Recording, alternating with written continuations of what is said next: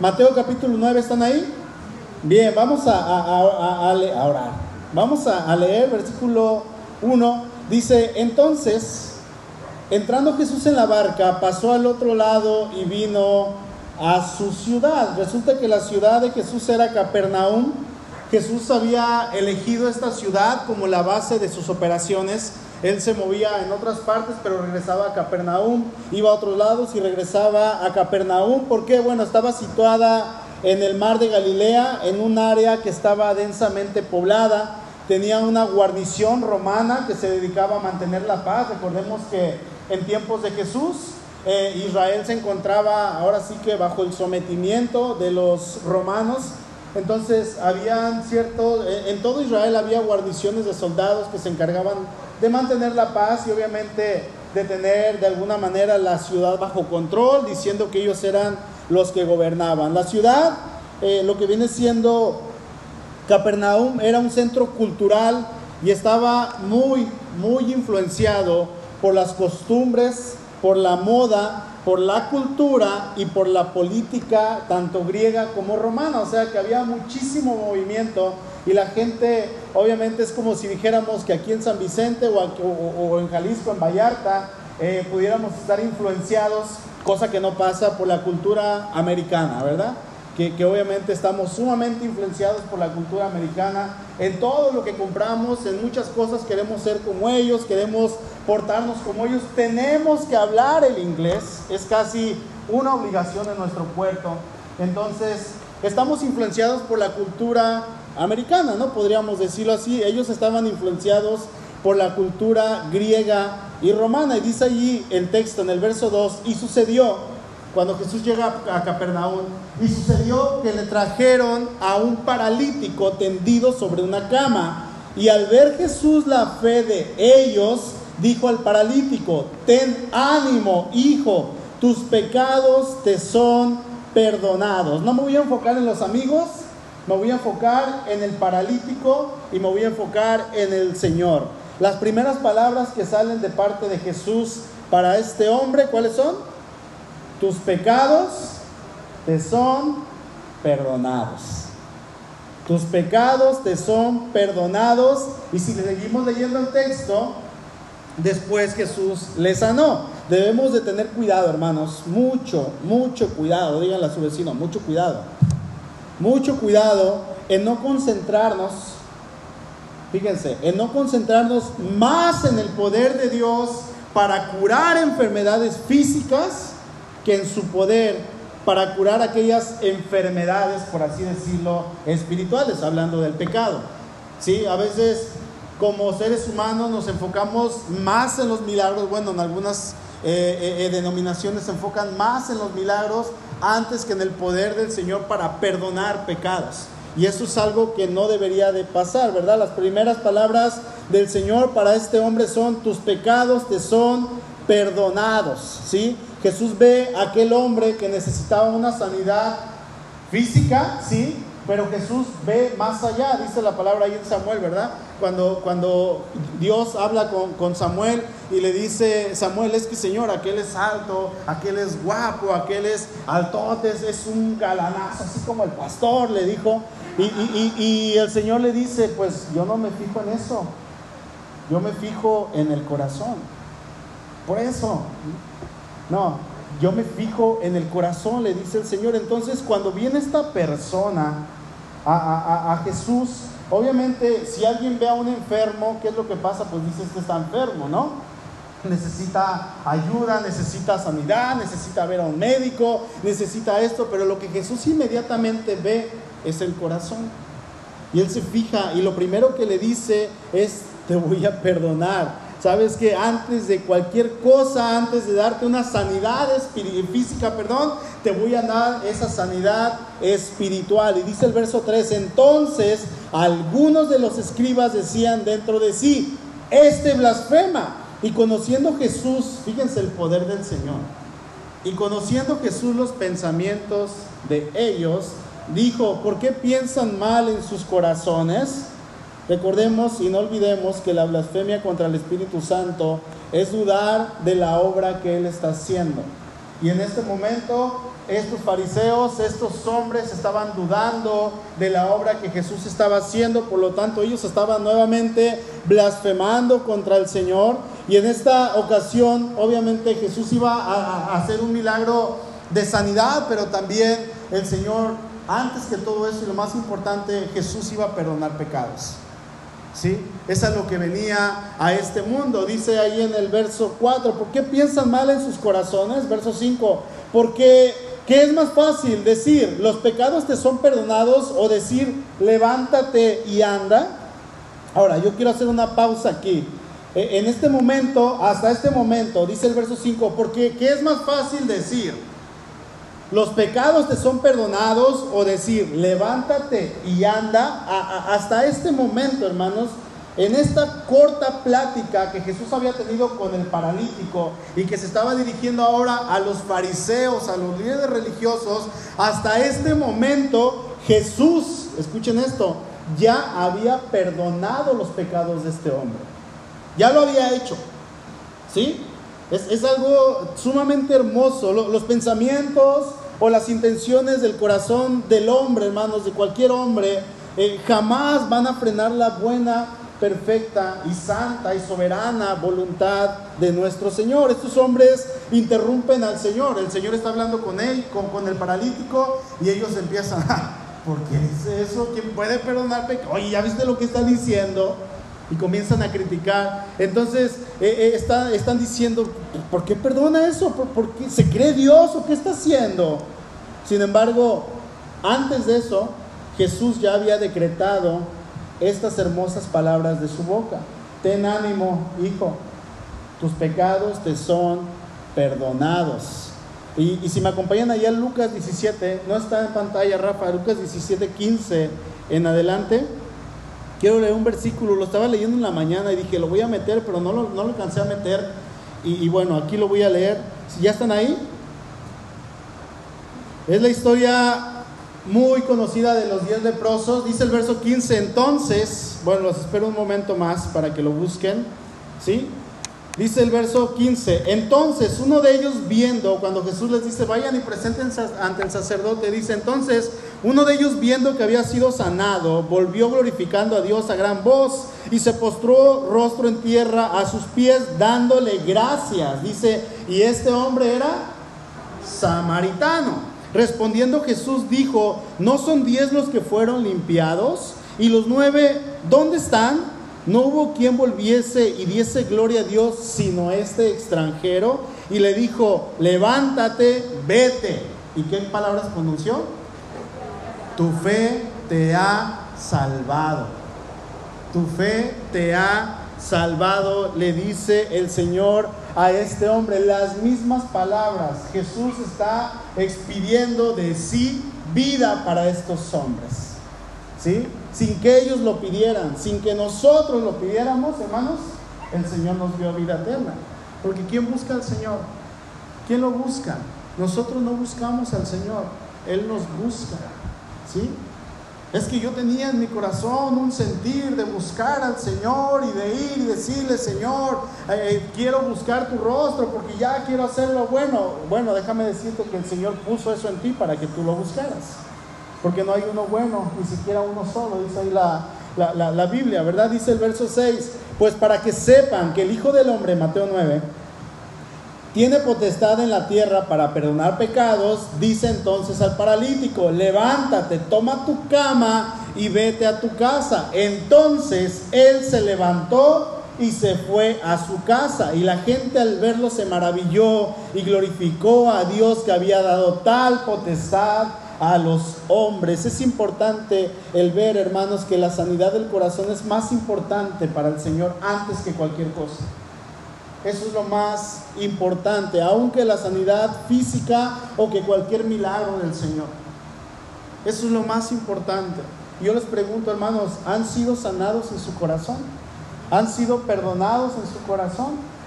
Si estamos perdonados, si nos sentimos perdonados, si tenemos esa paz que viene de Cristo, entonces podemos decir, Señor, gracias. Gracias porque tú me has perdonado. Hace unos días iba, íbamos a Vallarta íbamos con Miriam y en un semáforo mm, se me vino a la mente una canción de, de, Marto, eh, una que se llama Mujer de Mente Abierta. Y es una canción muy fuerte, es un testimonio muy fuerte. Y dice que esta mujer hacía dinero y hacía muchas cosas y, tenía ya todo, pero su alma estaba sin paz. ¿Verdad? Y ayer íbamos a Vallarta y se la puse a William. Le digo, William, escucha esta canción. Está fuerte e incluso podría parecer para algunas personas como grotesca. Es un testimonio de una persona eh, eh, muy fuerte, ¿no? Entonces, eh, dice, esta mujer hacía de todo, pero su alma estaba sin paz. Nosotros, hermanos, antes de Cristo no teníamos paz para con el Señor. Sin embargo, una vez que nosotros le conocemos, podemos decir que tenemos paz para con Dios por medio de Cristo Jesús. Y si usted ya le conoce, pues gloria a Dios. ¿Qué es lo que hay que seguir haciendo? Bueno, tenemos que mantenernos caminando en este caminar cristiano día tras día, día tras día, creciendo, dice la palabra, que nos ocupemos y nos preocupemos ahí en, Filipenses 2 y nos ocupemos en nuestra salvación con temor y temblor.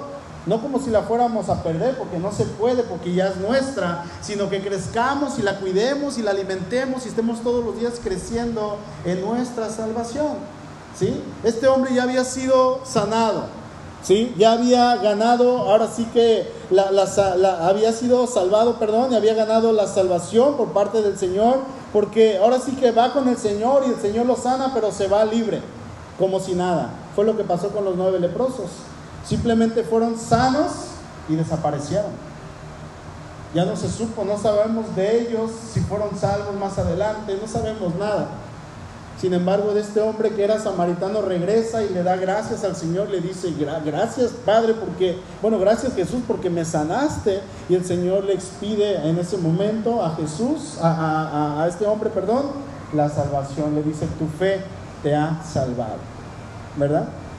Así es que a este hombre de nada le hubiera servido ganar el mundo y la gloria de ello. ¿Por qué? Porque si su alma se hubiera perdido, pues de nada aprovecha. Así es que para el Señor es mejor sanar nuestro corazón, perdonar nuestros pecados, que sanarnos físicamente. Viene el paralítico y lo primero que hace Jesús, sanarlo. ¿sí? Y supongamos que tan solo por un momento, tan solo por un momento el Señor se hubiera dejado intimidar, fíjense, por los fariseos.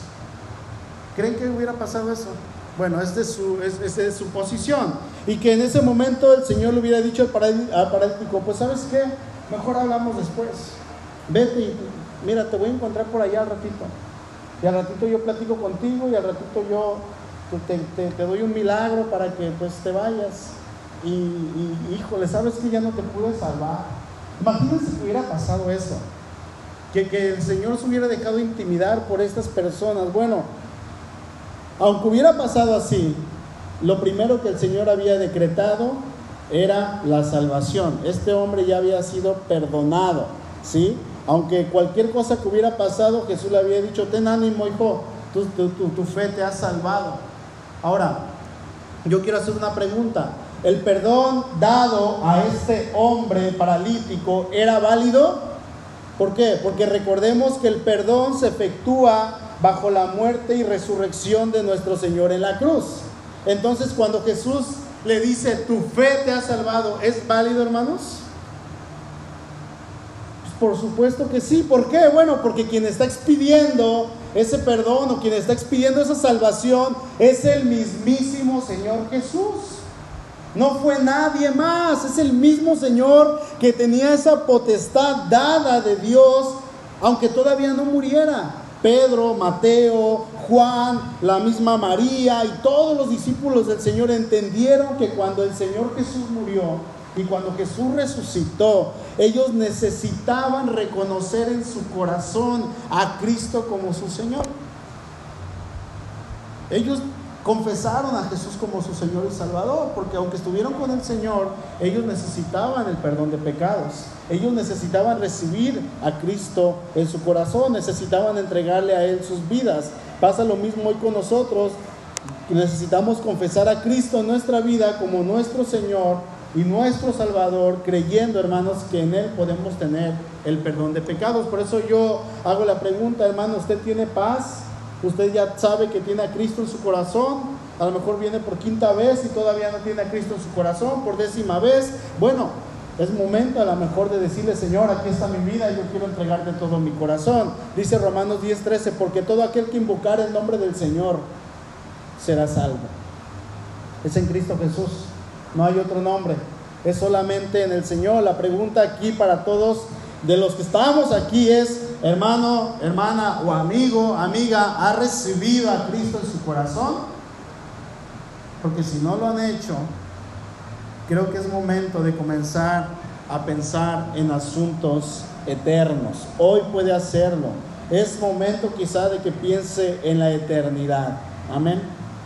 Vamos al versículo 9. Dice, pasando Jesús de allí vio a un hombre llamado Mateo que estaba sentado al banco de los tributos públicos y le dijo, sígueme. Y se levantó y le siguió. Y aconteció que estando él sentado a la mesa en la casa, He aquí que muchos publicanos y pecadores que habían venido se sentaron juntamente a la mesa con Jesús y sus discípulos. Esta es una escena bien interesante. Es una escena muy, muy interesante porque vemos el corazón del Señor y la misión a la cual Él realmente venía a este mundo y esa misión era rescatar a los pecadores. Lo mismo que pasó con el paralítico está pasando ahora en esta escena era venir a rescatar a los perdidos. El Señor venía por su pueblo, el Señor venía por aquellos que realmente estaban sufriendo. ¿Quién me puede decir de los de aquí? Yo antes de Cristo sufría. Yo antes de Cristo estaba hueco. Yo antes de Cristo no tenía paz. Yo nunca me imaginé, podemos decir quizá, yo nunca me imaginé que en Cristo la vida sería así. Porque quizá muchos de los que estamos aquí de alguna manera hemos llegado a pensar, perdón, llegamos a pensar en el pasado que el cristianismo era una religión y nunca nos íbamos a dar cuenta que el cristianismo es una relación con Dios, es poder platicar con tu Padre, saber que Él te escucha, saber que Él te responde, saber que Él te ministra, saber que puedes estar con Él en la intimidad, platicando y llorando y contándole y abriéndole tu corazón, diciéndole, Señor, aquí estoy, Señor, ¿sabes qué pasó esto? A lo mejor muchos de los que estamos aquí nunca nos imaginamos que esto era el cristianismo. Yo creo que nadie nos imaginamos. Poder pasar tiempos, poder pasar tiempos de adoración cantándole al Señor, exaltándole, levantando las manos en señal de rendición. Señor, tú eres el Dios Todopoderoso. Yo me rindo a ti, no hay nadie más que tú y solamente me voy a rendir delante de ti.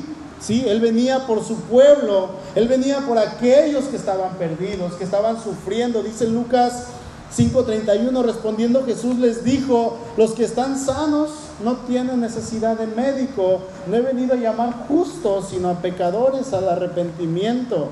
Y es que nadie, hermanos, nadie puede decir que no necesita al Señor, porque todos lo necesitamos, absolutamente todos. En Adán nuestro primer padre, todos hermanos, todos fuimos contaminados. Heredamos el pecado, está en nuestros genes, nacemos con pecado, nacemos y vamos creciendo y vamos pecando automáticamente aunque nadie nos enseñe. ¿Sabían que los hospitales existen por el pecado? ¿Sabían que las cárceles existen por el pecado? Porque si no, hubiera, si no hubiese entrado el pecado, pues la gente no se hubiera enfermado. Pero el pecado degrada el cuerpo y nos echa a perder y causa enfermedades, y viene cáncer, viene COVID, viene eh, gripas, viene cualquier cosa. Entonces, las cárceles existen por el pecado, los centros de rehabilitación existen por el pecado del hombre, los orfanatos existen por el pecado de padres que dejan a sus hijos. Y todos de este tipo de, lugares que ayudan y que ofrecen ayuda o que brindan cierto superamiento, cualquier cosa, están ahí por causa del pecado. ¿Sí?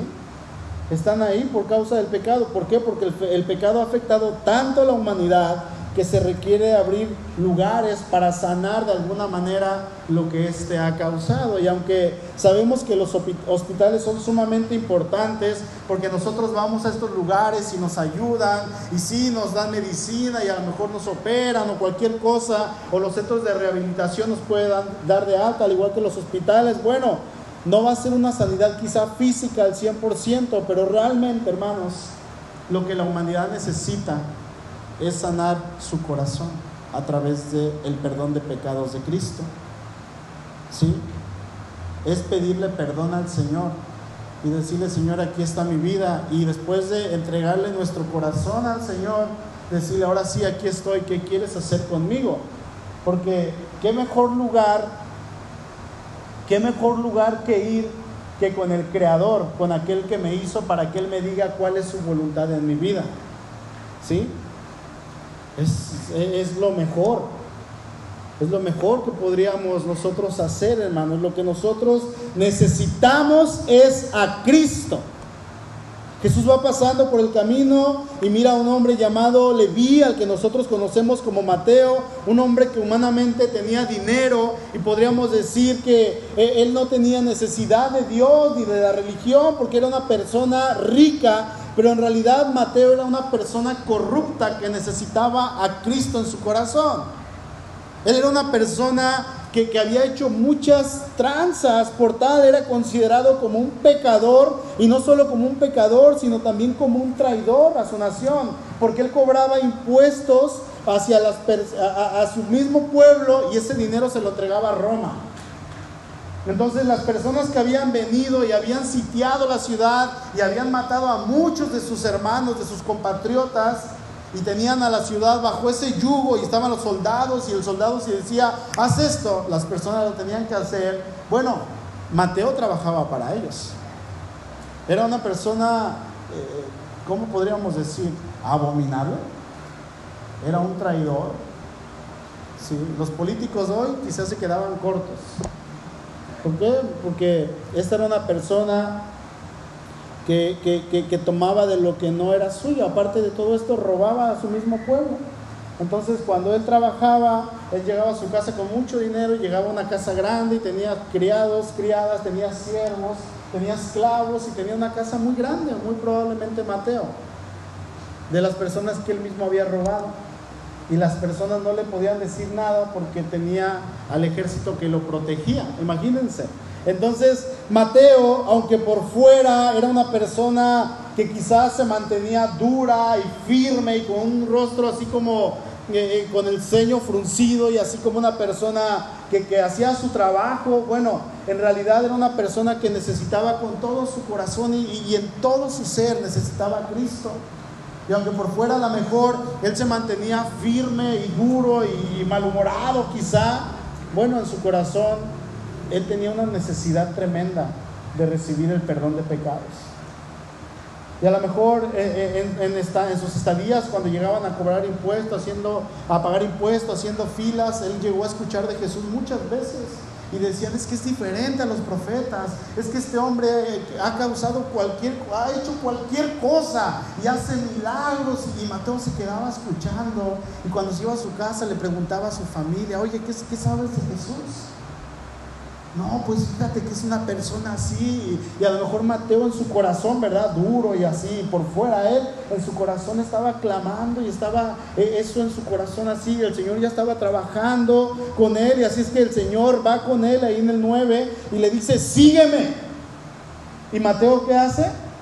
Dice, y se levantó y le siguió. Dejando todo, le siguió. Decía un pastor hace unos años que lo único que Mateo tomó de ese lugar antes de irse fue su pluma. Se llevó su pluma. Con aquella pluma que hacía los registros de aquellas personas que se habían apuntado y a los cuales él había robado. Bueno, ahora de esa manera él se levanta, deja todo y lo único que se lleva es su pluma con la cual más adelante él, por la gracia y la misericordia de Dios, escribe el Evangelio de Mateo, usando este recurso, hermanos, que había aprendido mientras él hacía y trabajaba haciendo tranzas. Ahora, transformado a la imagen de Dios, él escribe el Evangelio de Mateo que estamos leyendo en este momento. Y Mateo es de, de los cuatro evangelios, creo que para mí es el que más me gusta.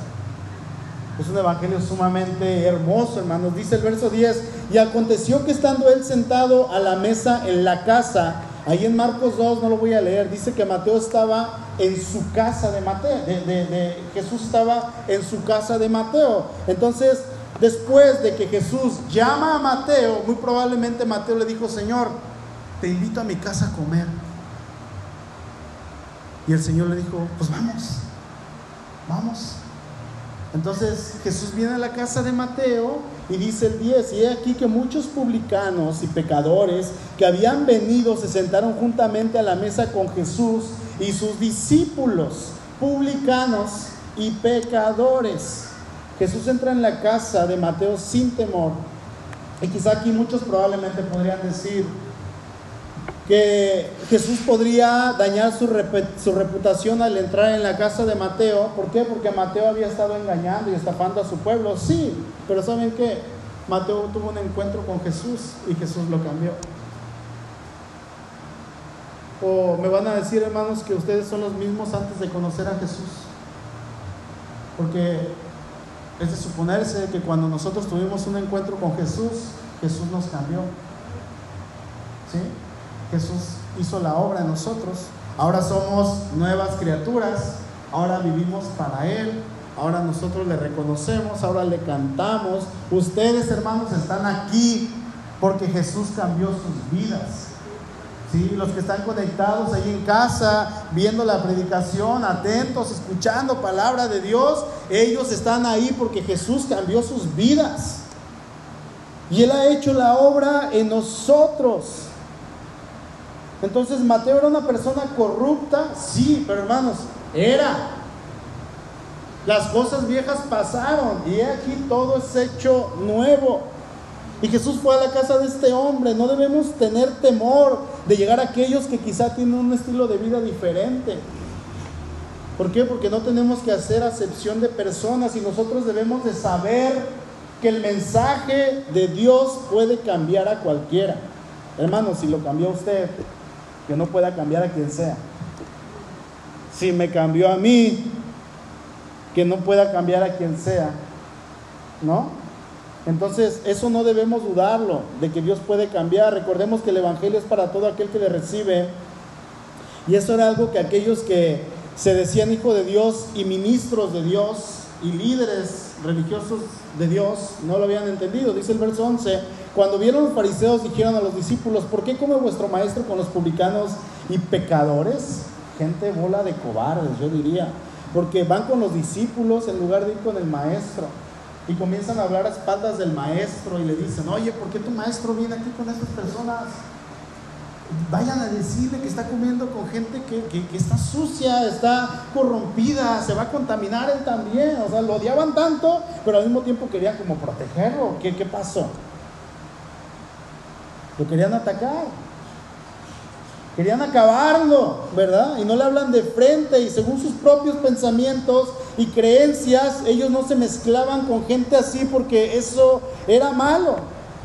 ¿Qué no se supone que su maestro es Dios? Él se está diciendo que es Dios. Lo acaba de decir cuando acaba de perdonar los pecados. ¿Qué no se supone que Él es santo? ¿Por qué se junta con esa bola de pecadores? Es lo que estaban diciendo. Pasa ahí lo mismo en Lucas 7 cuando Jesús va a casa de Simón el fariseo.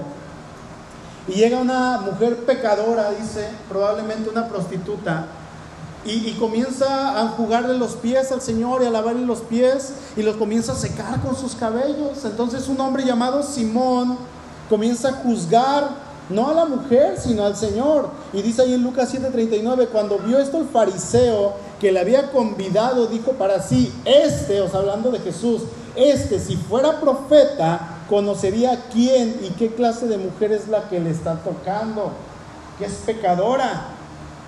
Y él se está dejando que le lave los pies. Y Jesús conocía perfectamente quién era esta mujer. Jesús conocía perfectamente quién era Mateo.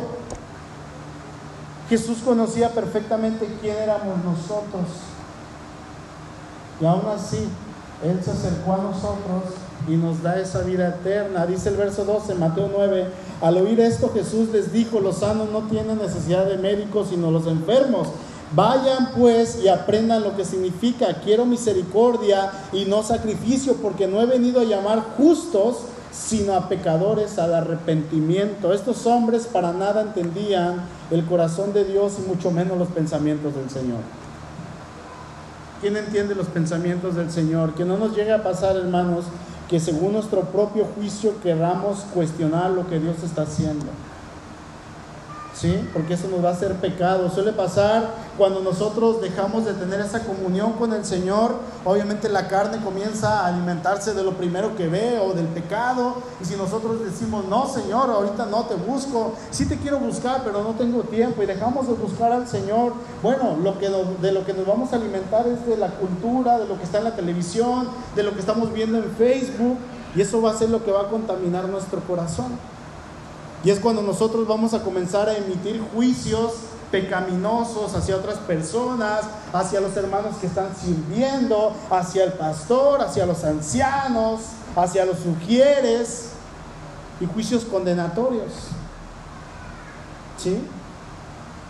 O, vemos a, a, Sonia a lo mejor platicando con una mujer y mírenla, esa mujer es una mujer de mala reputación, ¿qué hace con ella? Y estamos levantando juicios. ¿Verdad? Sin embargo, si estamos en el Espíritu, la vemos platicando, Señor, úsala para que le comparta el Evangelio. Esa sería la oración correcta, ¿verdad? Esa sería una actitud correcta. Sin embargo, tendemos a pecar cuando descuidamos nuestra relación con, nuestra, con nuestro Señor, ¿sí?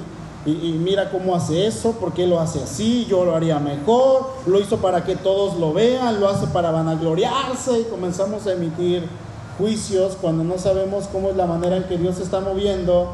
Y, y digo que no sabemos porque cuando lo hacemos es cuando estamos lejos del Señor, es cuando no estamos leyendo. ¿No les ha pasado que dejan de leer uno o dos días y, y se sienten lejos? Se sienten como que raros porque hace falta ese alimento. ¿Sí?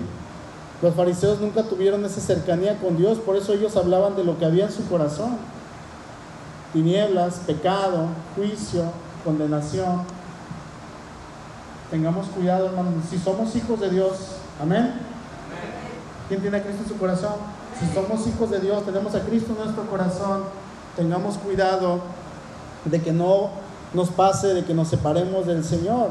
Dice la palabra que nosotros como creyentes tenemos la mente de Cristo. Y eso nos tiene que llevar a vivir y a pensar como Cristo. Decía el hermano Luis, dice la palabra que se vistan de Cristo. Vístanse de Cristo, dice la palabra. Sean como su Señor. Debemos pensar y ver las cosas como Cristo quiere que las veamos. Y esto es una bendición, hermanos. Jesús sabía a quienes venía y esos eran los que estaban en oscuridad, los perdidos, los en tinieblas, y, esos éramos nosotros. Antes del Señor, aquellos que, tenemos esa necesidad día a día de, estar creciendo en el, en el, Maestro, día a día de ser sanados por el gran médico que, vino a sanar, Él vino a, a traernos esa sanidad espiritual que ni los hospitales, ni los centros de rehabilitación, ni, cualquier cosa, ni la psicología, ni, la psiquiatría nos puede ayudar, ni el yoga. Fuimos a la playa hace unos días y, estaba una persona sentada haciendo yoga. bueno, yo imagino que estaba haciendo eso porque lo vi de lejos.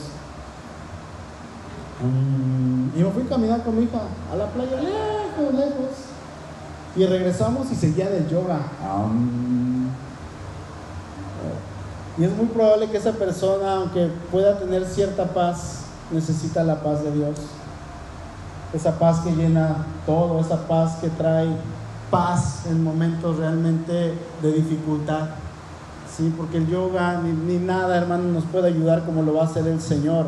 Todo eso es temporal. Jesús viene a sanarnos, viene a traer ese cambio que realmente podría eh, darnos esa transformación, porque Él comienza a sanar desde dentro, donde está todo lo podrido, todo lo echado a perder, y Él comienza a sanar. Y Él vino y nos amó y dio eso que solamente Él puede dar, vida eterna. Fíjense, hermanos, los fariseos trataban con frecuencia eh, de atrapar a Jesús y pensaron que eh, esa relación con esa gente de, baja reputación o de mala reputación era la oportunidad perfecta. Se preocupaban más por las apariencias de santidad que de ayudar a la gente. Se preocupaban más por criticar que de estimular. de e-, ellos les preocupaba más que lo respetaran que la ayuda práctica, pero Dios está interesado en todos, hermanos, incluyendo aquellos principalmente que son pecadores, aquellos que están sufriendo. Sí, porque Él, ya lo hizo con nosotros. Ahora nosotros deberíamos de hacerlo por estas personas. Y podemos ver dos cambios que acontecieron en Mateo cuando él decide seguir a Jesús. El primero es que Jesús le dio una nueva vida. No solo pertenecía ahora a un nuevo grupo, porque dejando ese puesto que él tenía, ya no podía regresar a ese lugar. ¿Saben qué? Pues quiero la chamba de nuevo. Ya no se puede. Era una sola vez la oportunidad en la vida. Ya no se puede. Entonces no solamente pertenecía a un nuevo grupo, sino que ahora pertenecía al Hijo de Dios.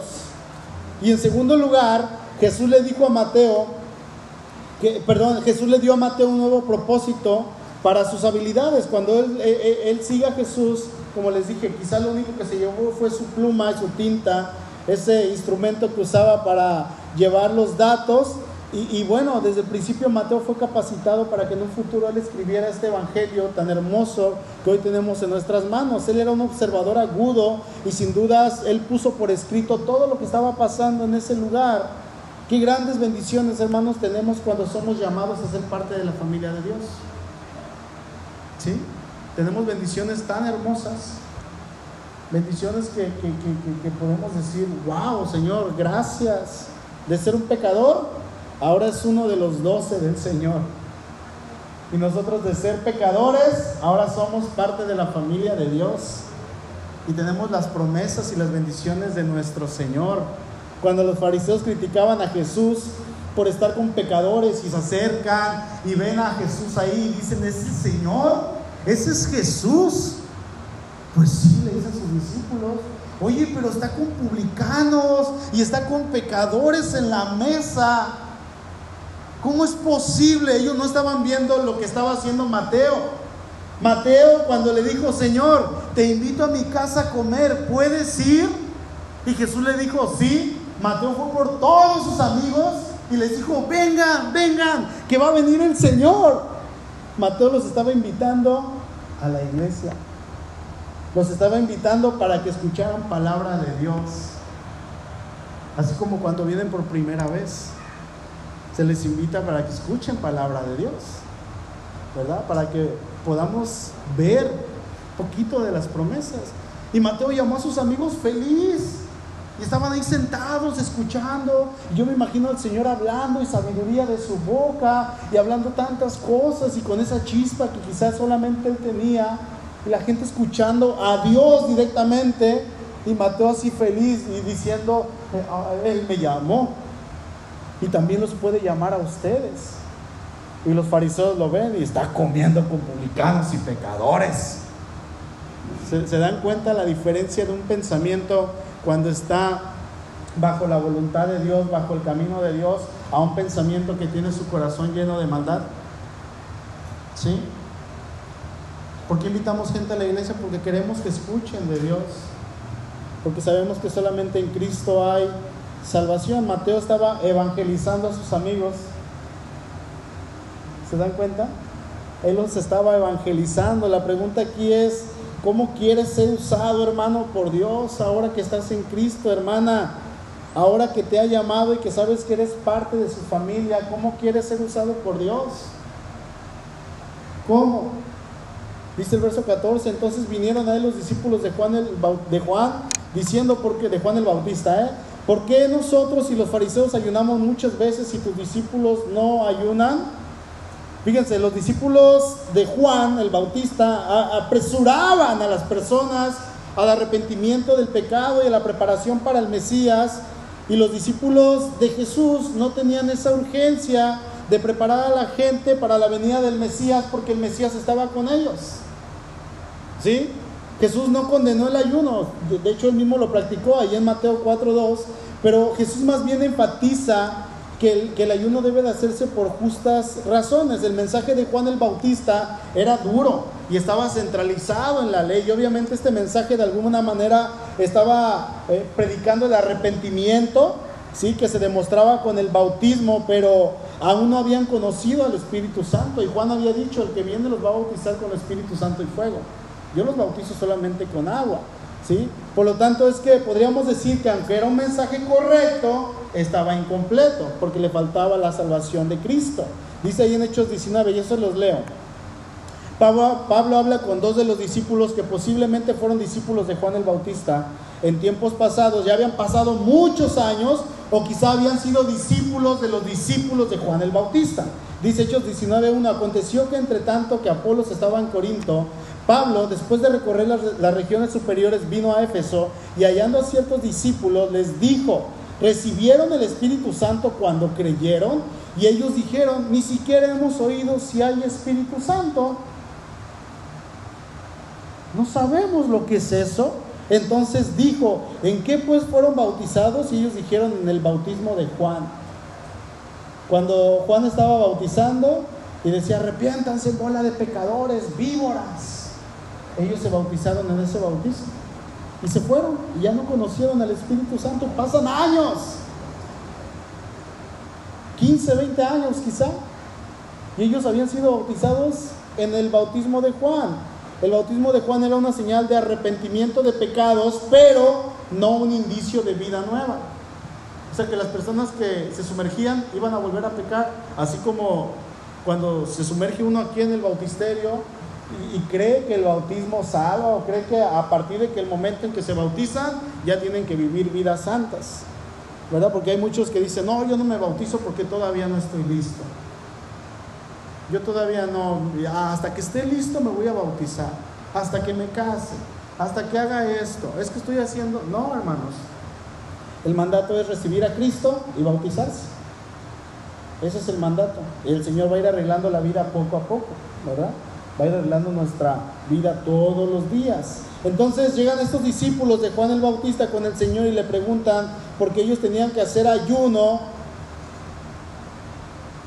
eh, pero los discípulos de Jesús no lo hacían. Y dice Jesús en el verso 15, Jesús les dijo, ¿acaso pueden los que están de bodas tener luto entre tanto que está el esposo con ellos? Pero vendrán días cuando el esposo les será quitado y entonces ayunarán. Cuando Jesús llega a la tierra anunciando este mensaje, el reino de los cielos, se ha acercado, era como una fiesta de bodas en las que Jesús era el esposo. Él era el reino de los cielos, de hecho. Es por eso que sus discípulos, por esta razón, se regocijaban, no tenían que estar de luto, no tenían que ayunar porque estaba Dios con ellos. ¿Sí? El novio estaba presente, pero iba a llegar el día en que Jesús iba a ser arrebatado al cielo, se iba a ir después de resucitar y ahora sí ellos iban a tener que ayunar. Los discípulos ya sin Jesús tendrían que practicar el ayuno, pero ahora con la guía, con la guía y la ayuda del Espíritu Santo. No iban a estar solos. Fíjense hermano, los discípulos de Juan arrancaron bien, pero tenían que dar ese paso siguiente de confiar en Jesús. De hecho, Muchos de los discípulos de los que Jesús tuvo como discípulos, primero fueron Juan de, discípulos de Juan el Bautista. Y se fueron después con Jesús.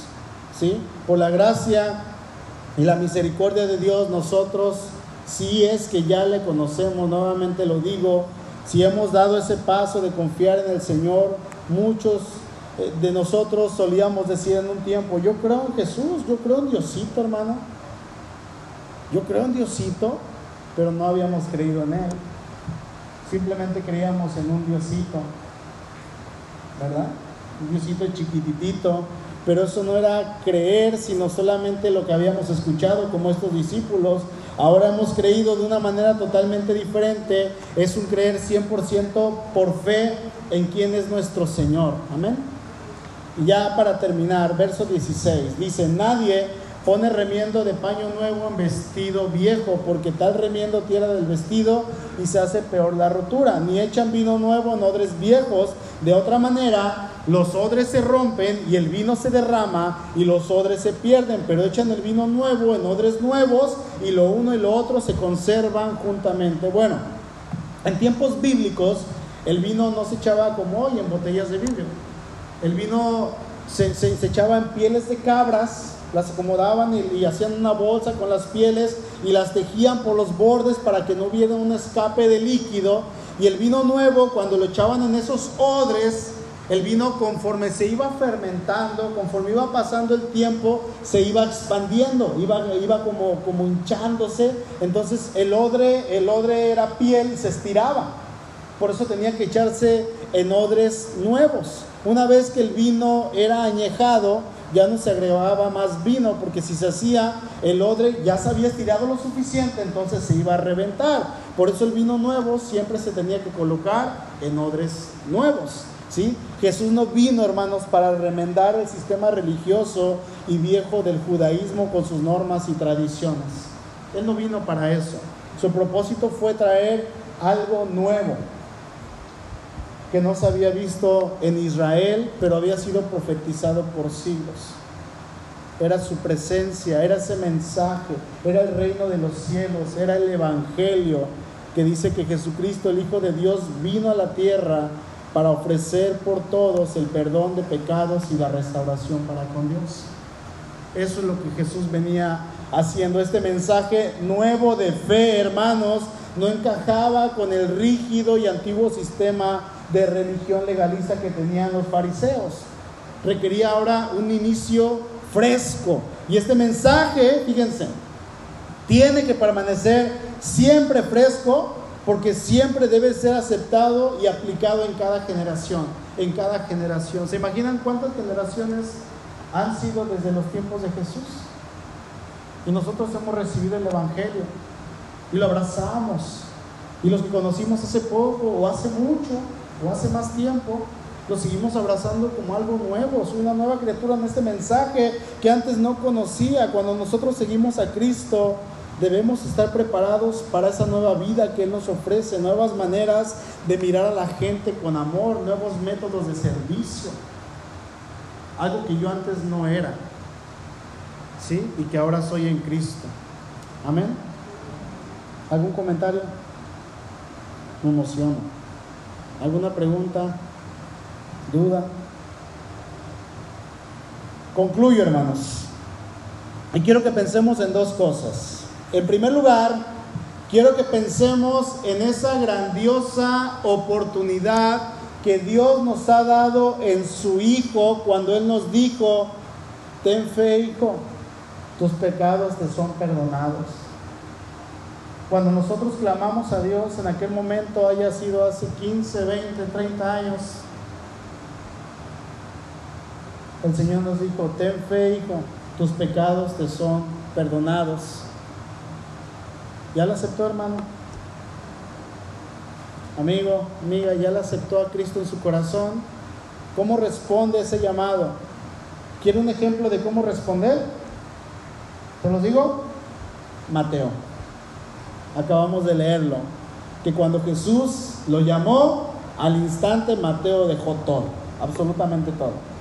Y en segundo lugar, Mateo cuando Jesús le llama para que fuera uno de sus discípulos, él lo sigue de inmediato dejando una carrera que era altamente lucrativa. A mí me, me, encanta, me fascina escuchar testimonios de siervos de Dios, de pastores, que dejaron todo y ahora le están sirviendo al Señor. Pastores que fueron empresarios, pastores que fueron gerentes, que tuvieron dinero a morir y dijeron, Señor, aquí está mi vida, te seguiré. Y muchos de ellos perdieron todo. Y algunos se siguen manteniendo así, pero siguen sirviendo al Señor. Pero dijeron, Señor, aquí está mi vida. Hermanos, si Dios le llama a usted para seguirle, u obedecerle, lo hace del mismo modo que lo hizo Mateo. ¿Está dispuesto? Si el Señor le llamara para hacer algo, ¿está dispuesto a dejar todo y seguirle? Algunas veces esa decisión de seguir al Señor va a requerir cierta elección dificultosa, pero así como Mateo, nosotros debemos de dejar las cosas atrás aquellas cosas que quizá podrían apartarnos de seguir al Señor. Roguemos al Señor para tener una actitud como la de Mateo y estar dispuestos, hermanos, a dejar todo y a dar todo por el Señor. ¿Están dispuestos? Inclinamos nuestro rostro, por favor, vamos a orar.